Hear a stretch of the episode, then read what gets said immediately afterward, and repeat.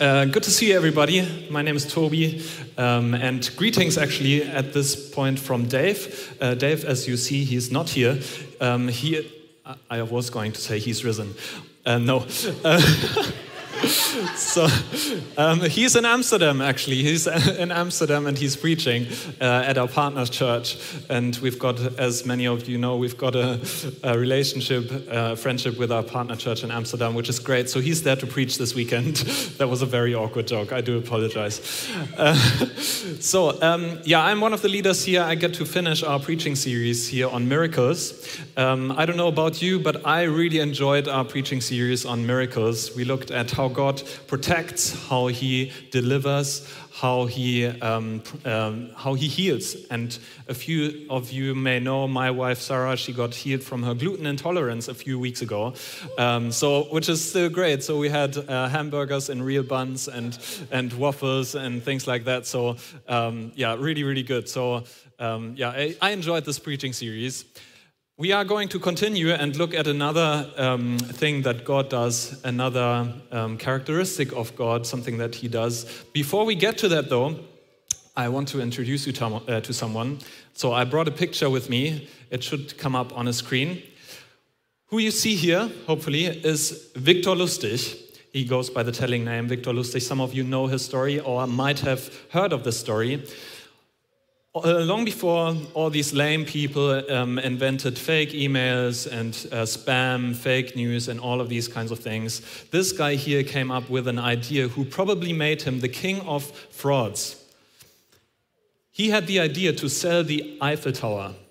Uh, which is a crazy story. You might have uh, heard of this. He lived um, in Paris in the 1920s, and in that time, the Eiffel Tower wasn't as popular anymore as it was when it was built, if it ever was popular uh, in Paris. Um, so, um, and actually, yeah, they looked at it, they didn't like it anymore, so they said, um, there were rumors in the city that they wanted to sell um, the old metal um, and sell it for scrap.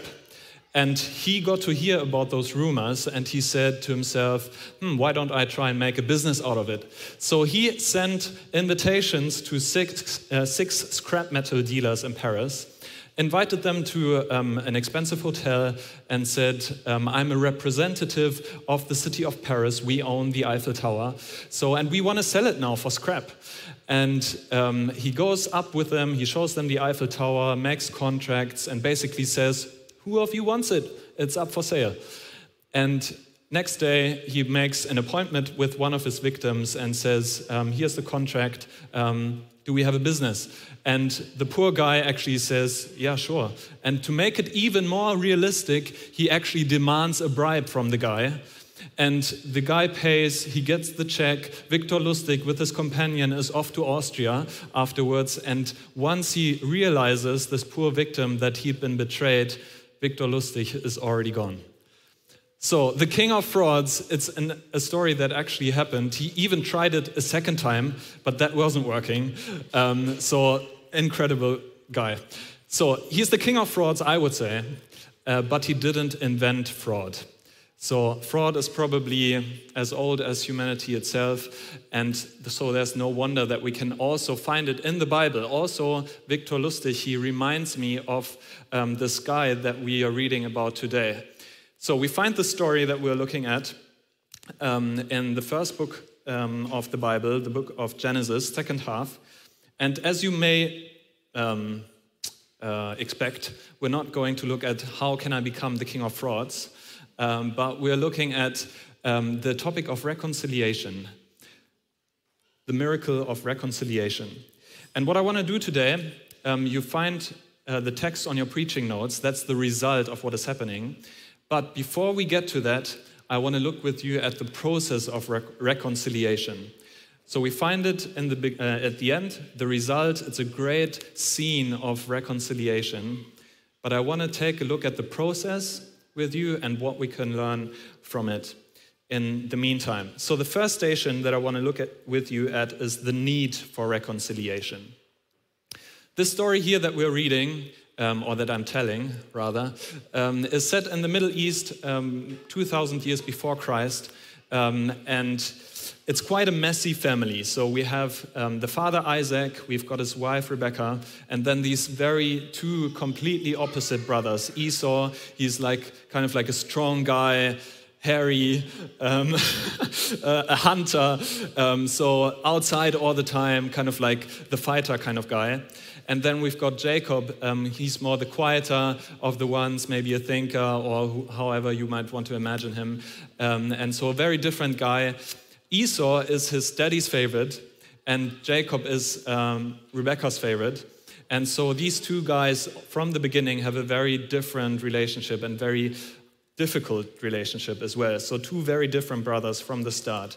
The relationship of those two was strained before, but um, the big fallout happens here in chapter 27. It comes up on on the screen. Let's have a look at it. It says there, one day when Isaac was old and turning blind, he called for Esau, his older son, and said, My son? Yes, father, Esau replied. I am an old man now, Isaac said, and I don't know when I may die. Take your bow and a quiver full of arrows and go out into the open country to hunt some wild game for me. Prepare my favorite dish and bring it here for me to eat. Then I will pronounce the blessing that belongs to you, my firstborn son, before I die. This is where the drama begins um, or goes on. As I said, the relationship was strained before, and it's quite strange to our ears, this kind of thing. Again, this is 4,000 years ago in the time of the patriarchs, and this blessing that Isaac is talking about is not just any blessing, it's not just any blessing that any parent would give to any of their sons, but it's this one special, extraordinary blessing um, as Abraham, his father, received to, uh, that Isaac received from his father Abraham and wants to give further or give on to his, um, his son Esau. So it's um, all the promises, all the temporal, and um, all the, um, the et eternal blessings that go with it. So remember, Abraham said, some of you may know the story I will make you a great nation and give you as many descendants as the sand. So that's the promise that we're talking about here. So it's this extraordinary one that Isaac wants to give his son Esau. It's a prophetic act. Um, if you don't know or understand all the details, don't worry about it too much. It's actually, it doesn't really matter too much for today. Just think of, um, of an example. Maybe your dad, he owns uh, a flat in Mitte right? That's the best thing ever. Some of you might disagree, maybe, I don't know. Um, but a flat in Mitte, roof terrace, climatized, like really, really good, nice floorboards, and it's, it's the best thing ever, plus 3,000. I don't know, maybe I'm just talking about my dream come true or something. I don't know. Um, but this is basically it a flat in Mitte um, times 3,000. Yeah, if you wanna, if you wanna try and understand. So it's very, very extraordinary. It's, it's good. So, and your dad says, I want to give this to you. Um, so I'm, I'm blind now. I don't know how long I'm going to live anymore. Um, so let's meet in a couple of hours and sign the contract. So you go get a pen or whatever you need to sign it. Um, and then that's basically what we're talking about. So Esau he does just that. He uh, sets off to hunt the deer. Rebecca, though, the mother, he, she overhears the conversation. And she obviously, she doesn't want Esau to get the blessing, but her favorite, Jacob. So she tells Jacob about the whole thing going on. Jacob goes, disguises himself, pretends to be Esau, um, and then Isaac, um, he believes, well, he does seem to understand something is going on here. I don't know, maybe he didn't. He didn't even, well, he didn't see and he actually does pronounce then the blessing on the wrong guy, on Jacob. Jacob is now the heir. He gets his father's blessing, the honor of the firstborn, and everything that goes with it. When Esau learns of this, he's obviously he's devastated. He, uh, he doesn't know what to do with himself. Um, he even doesn't know about it. He prepared the meal, even goes into his father Isaac's room and there he learns, no, the blessing had already been pronounced. So, um, yeah, it's, he's devastated. He weeps. He asks his father, Isn't there anything that we can do? Isn't there a second blessing, please, that you can pronounce to me? Can, is there not anything left for me, please? Can we not undo this whole thing? But what happens, happens. So, yeah, he got betrayed by his own brother. Nothing more to do. If you've ever been betrayed by someone, maybe someone close to you, um, a friend or boyfriend, girlfriend, spouse, whatever, you may be able to sympathize uh, with, with, with, uh, with Esau here. So that's very painful. And that's the reason why reconciliation is necessary in the first place, right? Conflict. Even if you haven't been betrayed by someone, we all know conflict, right? None of us likes it when it happens, but we do have conflict going on. Someone at work, uh, in our families, uh, in friendships, it does happen that we have conflicts with other people. So, what do we do with them? We do know reconciliation is a beautiful thing, but the process and what or how to get there is very hard and very painful sometimes. Reconciliation is, um, hang on, where have I got the, the definition? Um, just lost it. Uh, next page, even. Ah, is a beautiful thing. It's the process of turning separation, pain, and brokenness into healing, wholeness, forgiveness, and unity. I'll say this again. Reconciliation is the process of turning separation, pain, and brokenness into healing, wholeness, forgiveness, and unity. We make peace with each other. We trust each other again. We can look each other in the eye again. We can be around one another and actually do enjoy each other's company. What, is, what was between us is now not between us anymore. That's reconciliation. Sometimes, um, or I think all of us, we long for this to happen.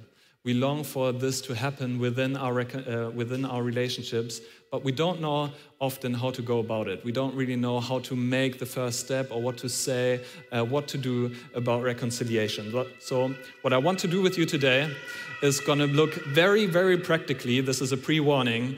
Um, so, a few practical ideas of what we can do in order to seek reconciliation with the people that hurt us and um, for the relationships that we may feel are lacking recon uh, reconciliation for the moment.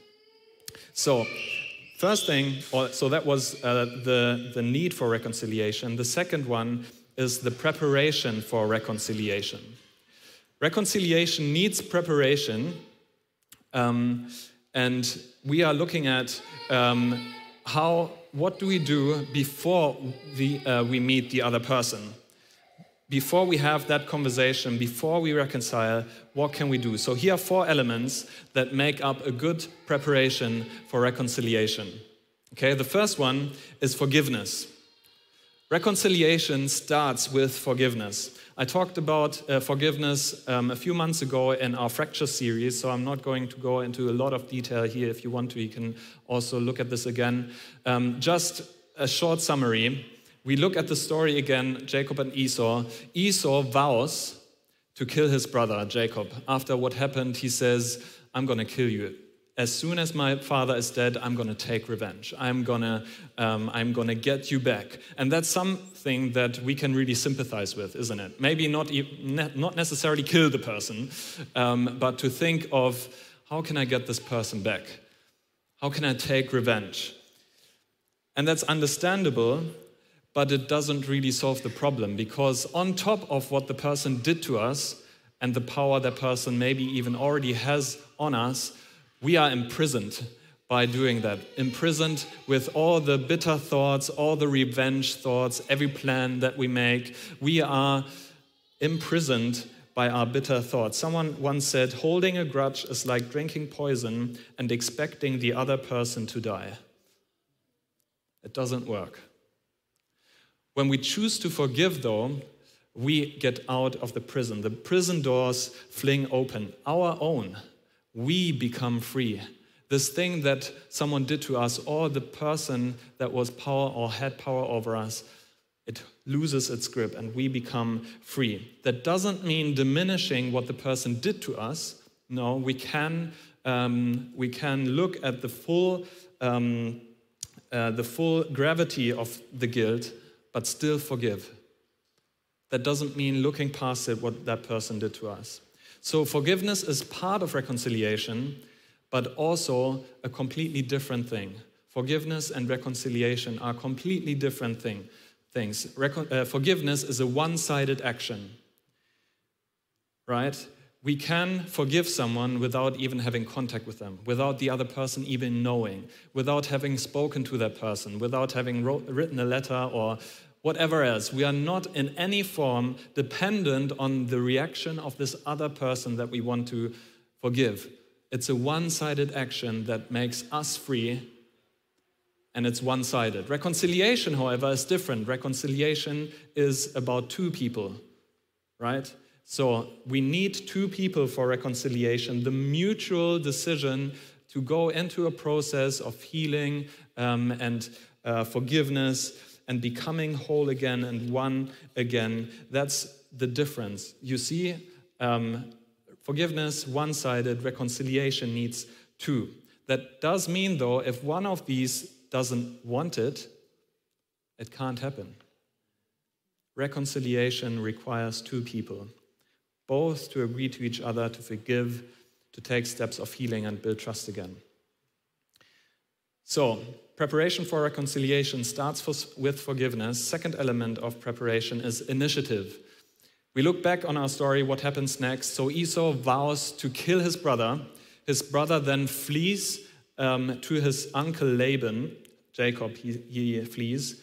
And there he starts settling down, working, marrying, and he actually becomes rich. So we turn the clock uh, quickly 20 years um, uh, further. So he's for 20 years he's there at his uncle Laban. But the longer the time goes on, the more they are together, the more complicated this uh, relationship again becomes between uh, Jacob and his uncle Laban. So one day God comes to Jacob and says, Go back, go back to your father's country. I'm with you, I'll bless you, but you need to go back. And that's what Jacob also is doing. He's planning to do. But with that, the question again arises what am I going to do with Esau? He hasn't forgotten about all of this. Oh, yes, 20 years have passed, but he has a good memory. So uh, he hasn't forgotten about it. He will still want to take revenge. He will still want to get me back. He will still want to kill me. That's the last thing he said when he saw me. So what is happening? Still, he takes initiative. So he sends, before he enters his father's uh, country, he sends messengers to Esau, his brother. He takes the first step, he takes initiative, make, makes contact. That's the encouragement for us as well. Arrange a meeting, be, take the initiative, and don't wait for 20 years to go by. It's, uh, it says here in um, Matthew 5 23 to 24, Jesus says, So if you are presenting a sacrifice at the altar in the temple, and you suddenly remember that someone has something against you, leave your sacrifice there at the altar. Go and be reconciled to that person. Then come and offer your sacrifice to God. So that's quite strong words. That's, that's very, very challenging what Jesus says here, right? But he says, do it soon. Reconcile soon. Don't let 20 years go by, but Speak to each other, get the thing out of your way as long as you're still on the way together. So, this applies to the vast majority of cases. When we had a fallout, when we spoke to someone and some words were said that we shouldn't have said, or um, stuff like that, it applies to most cases. What I'm not talking about here is cases where it's about gravity, serious abuse, for example, or things like that, um, where you would first want to ask yourself is it safe to make contact with that person? If a person is abusive, um, very likely to hurt you further, don't risk making contact unless this person has been helped or changed their behavior. I can I say this and I can only imagine how um, confusing a situation like this must be uh, when you have got a, family member or something like this, a, a situation going on like that it's so confusing what to do about this whole reconciliation thing. So um, don't make contact with someone who would still um, manipulate you or harm you further, um, or um, you might just get out more confused out of this relationship. You might want to wait until this person has been helped um, and you can safely make contact with that person. So, because all of this can be so confusing, the third one um, is talk to someone get wise counsel from wise people. This might be friends, this might be someone in the church, in your small group, um, someone else you know and respect. Talk to someone else. Don't try and go walk through it all by yourself, but talk to someone else. Fourth one, back to Jacob. So I'm running through this. Um, wow, this is all so easy, right? I know it's not, um, but I, yeah, it's uh, it's a lot harder said than done. Um, a lot easier said than done. um, so yeah, we just it's a miracle when this can happen. Um, so we keep going though. Prayer. Back to Jacob. So he takes the initiative, sends messengers to Esau before he enters his father's country. This was, by the way, anything but safe. Because when the messengers comes, uh, come back, what they say is Esau is coming at you with 400 people. And you might think, or as Jacob was thinking, yes, we're done. Like he's got all his possessions with him, all his family, um, his cows and sheep and whatever else he had. So we're done. He's going to kill us. He's coming with 400 men. He's got his back against the wall. And Jacob does many things wrong, actually, um, in his whole life, um, and also in preparation to, uh, to this encounter. But he does this one thing he does right he prays. Let's look at this uh, Genesis 23, verse 9 to, 9 to 14. He says, O God of my grandfather Abraham and God of my father Isaac, O Lord, you told me, return to your own land and to your relatives, and you promised me, I will treat you kindly. He reminds himself of the grace of God in his life now. He says, I'm not worthy of all the unfailing love and faithfulness you have shown to me, your servant. When I left home, I crossed the Jordan River. I owned nothing except a walking stick. But now my household fills two large camps. Oh Lord, please rescue me from the hand of my brother Esau. And he's honest with God. He says, I'm afraid that he is coming to attack me, along with my wives and children. He reminds God of his promises. He says, But you promised me, I will surely treat you kindly, and I will multiply your descendants until they become as numerous as the sands along the seashore, too many to count. So, the most important thing that we can do is pray. He reminds himself of the grace of God in his life. He's honest with God and he reminds God of his promises. Prayer changes our heart, it changes the other person's heart. God is at work when we pray.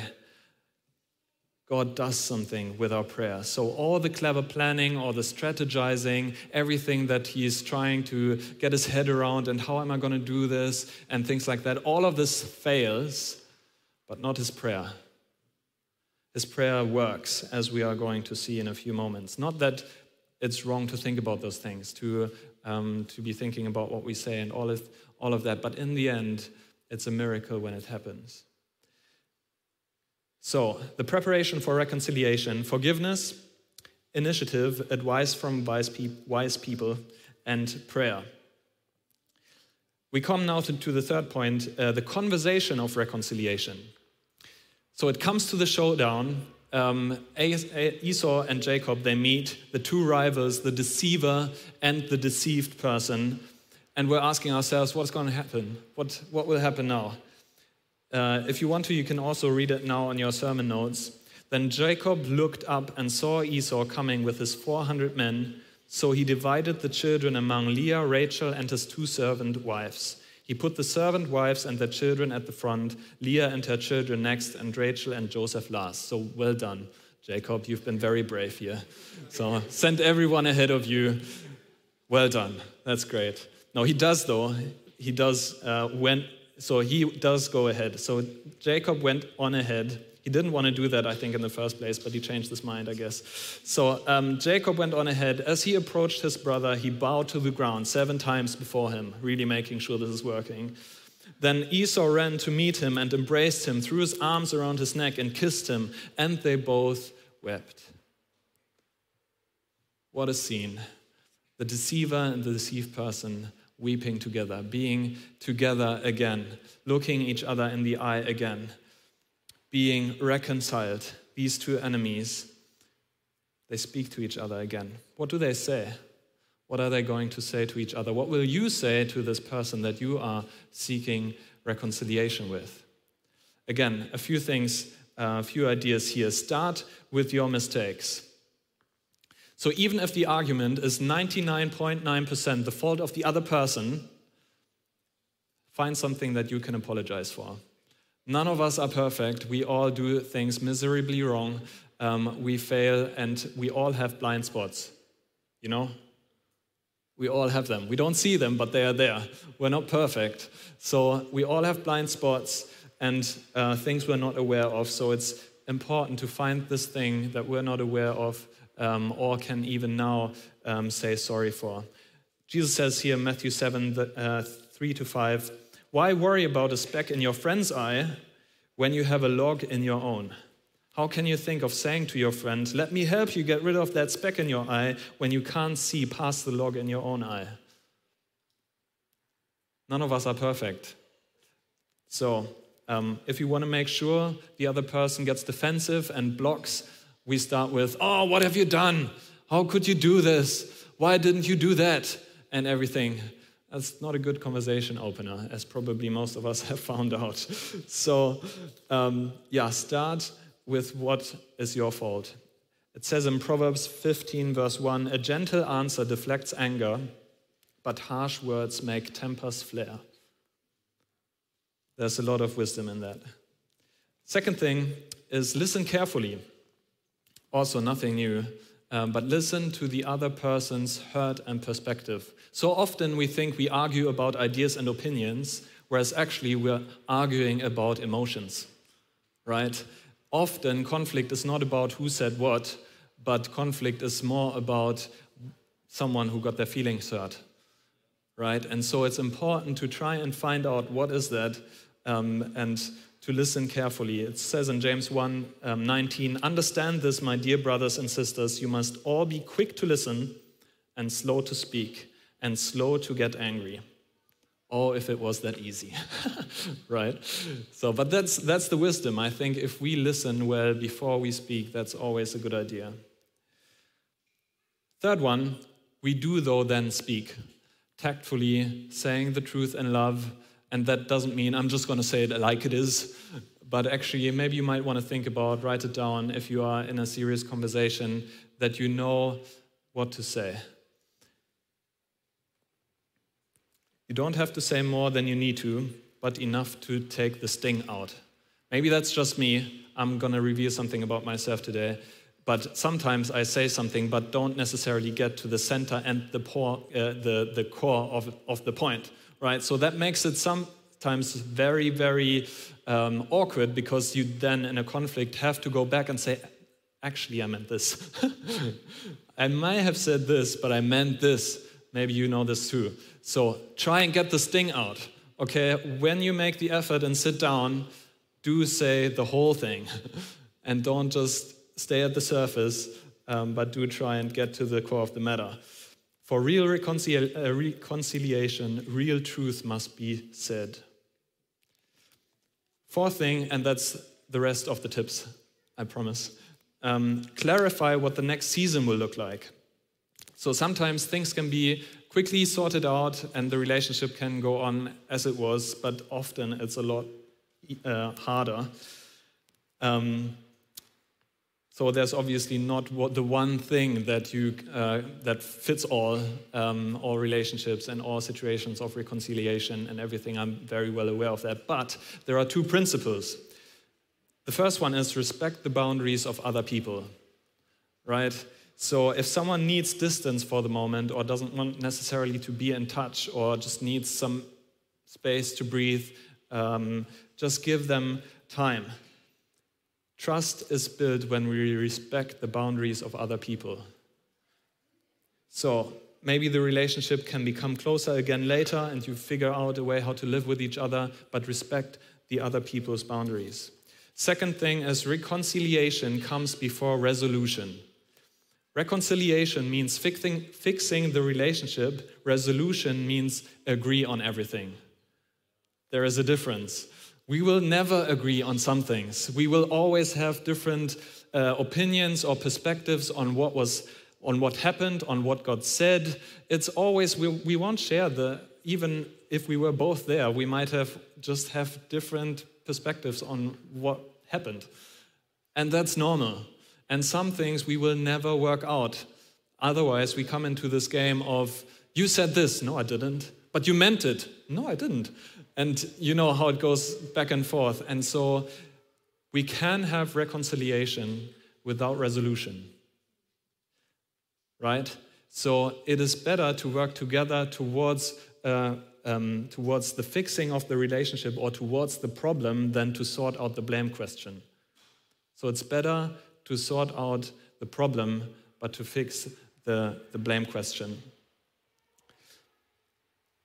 So, this is what Isaac and Esau do. They clarify what to do next. They don't do all of the other three steps that I talked about. They might have done, um, I don't know, but we can't read it.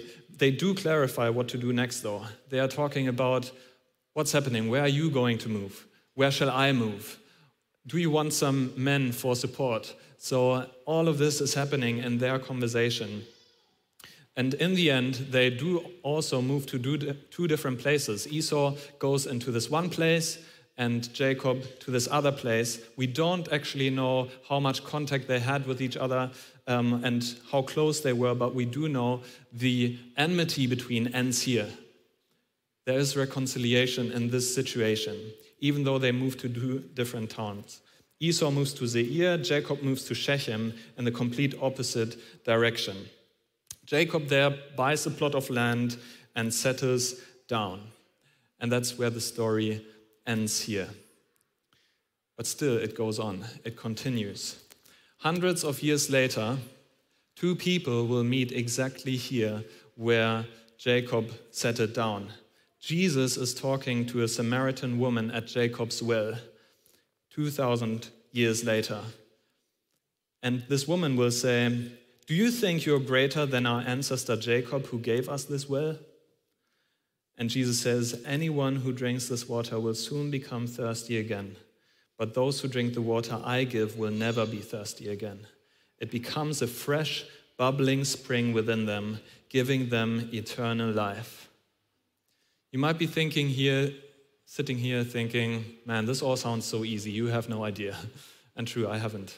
You might be thinking, where should I get the courage from? I'm so afraid of this conversation. I don't know what to say. I am so afraid of this person, even. I don't want to meet with them and sort this whole thing out. I don't. How shall I find a way to sort this out? Out the courage and everything I need. Jesus says, I am the source. Jesus says, Come to me. You don't know what to say, you need wisdom, you get it from me. You need strength for the process, love for this other person, the help to forgive. Jesus says, Come to me, receive. All of this you can find within me, but it doesn't stop there. It says here in John 4 But those who drink the water I give will never be thirsty again. It becomes a fresh, bubbling spring within them, giving them eternal life. Eternal life. The story of reconciliation that we read here about Jacob and Esau, as wonderful as it is, it points to a reconciliation that is greater. A reconciliation that is more complete than we could ever find it between our human relationships. Because this greater reconciliation is not dependent on how messy and how chaotic our relationships are with each other, because we can have peace with God.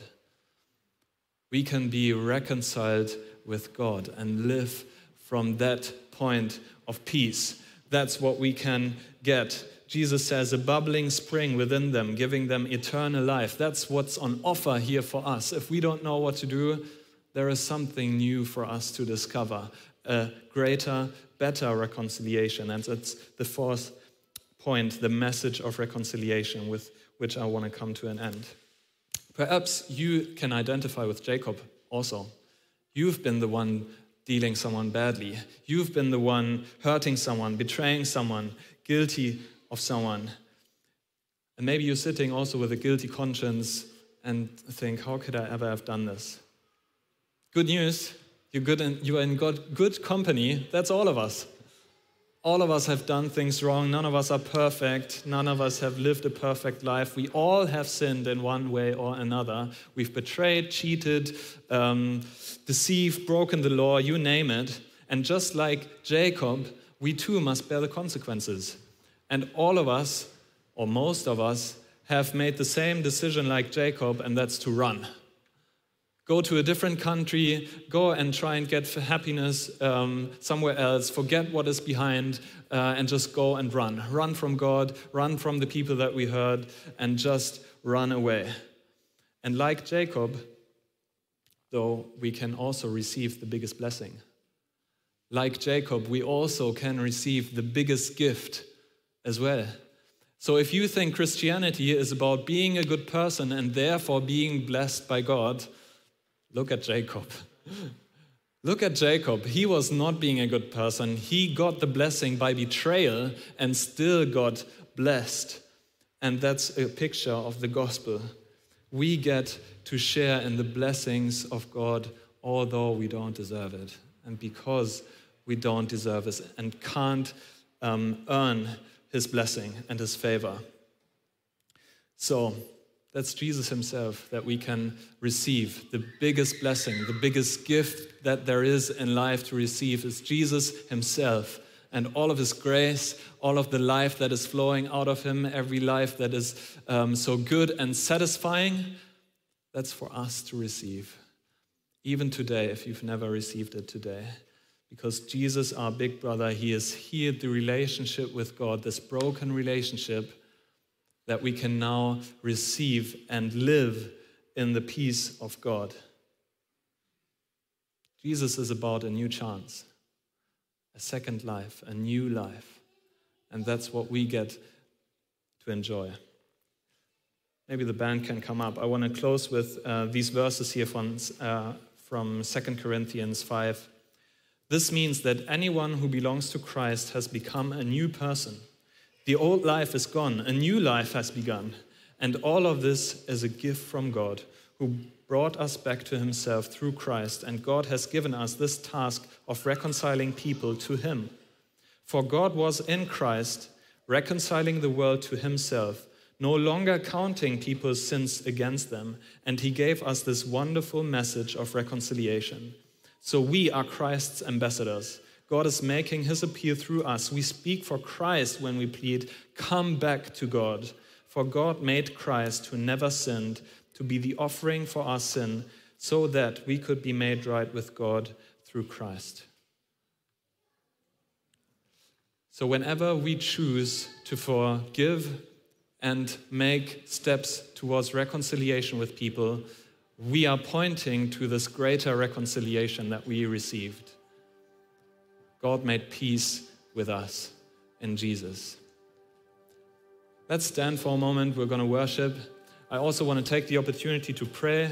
Uh, if you've never received reconciliation or peace with God, I just want to um, pray for you as well.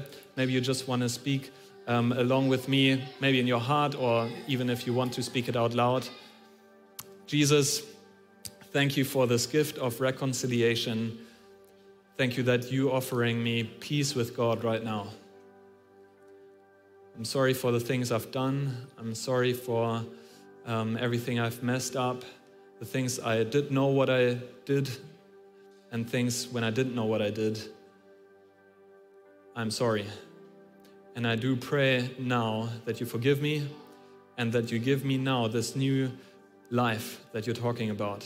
I don't understand it all, but I do pray that right now you would give me this gift of a new start, a new life, the forgiveness of sin.